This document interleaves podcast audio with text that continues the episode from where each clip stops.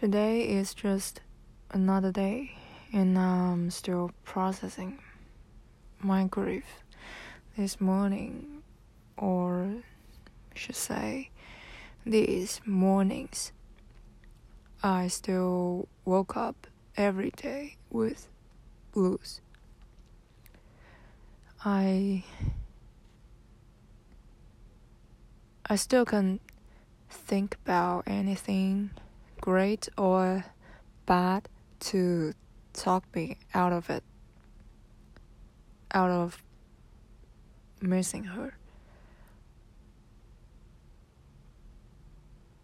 I still thought about the things we had and secretly hoped that maybe, maybe there's another day. One day she's gonna come back to me. But I'm dreaming, right?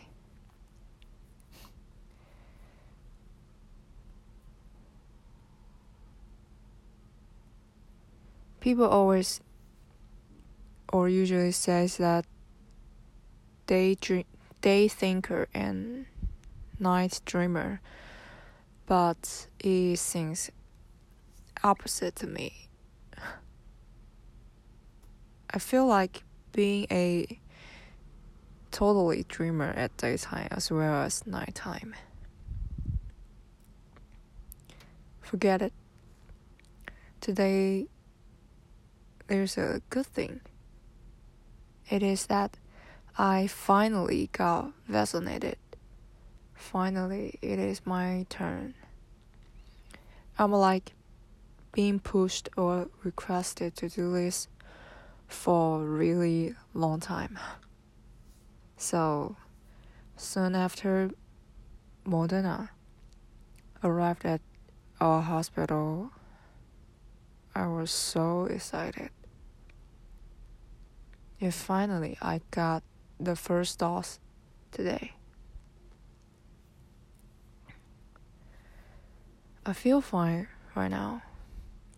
Maybe just a little injection site soreness and fatigue, I guess.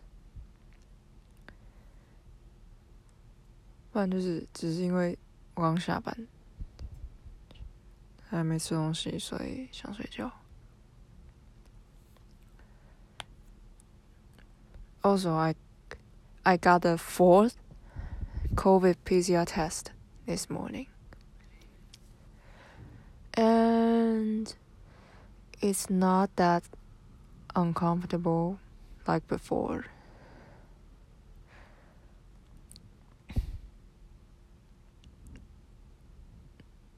I don't know, but I feel a bit tired right now. See if I can find something to do tonight or keep trying to um,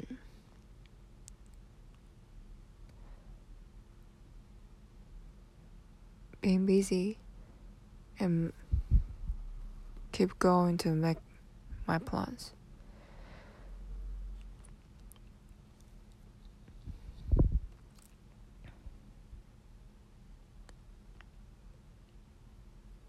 Yeah. That's it。我觉得我今天只是想要这样说，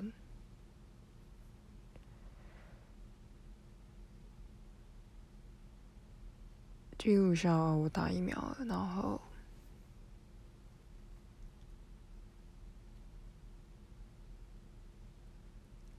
然后。碎念一下，就是还是有点想他的，没什么特别。那在今天的英文发声练习，好烦哦！我觉得，我觉得我的舌头好像太短了，就没办法好好的念出一个很漂亮的音。明天再试试吧。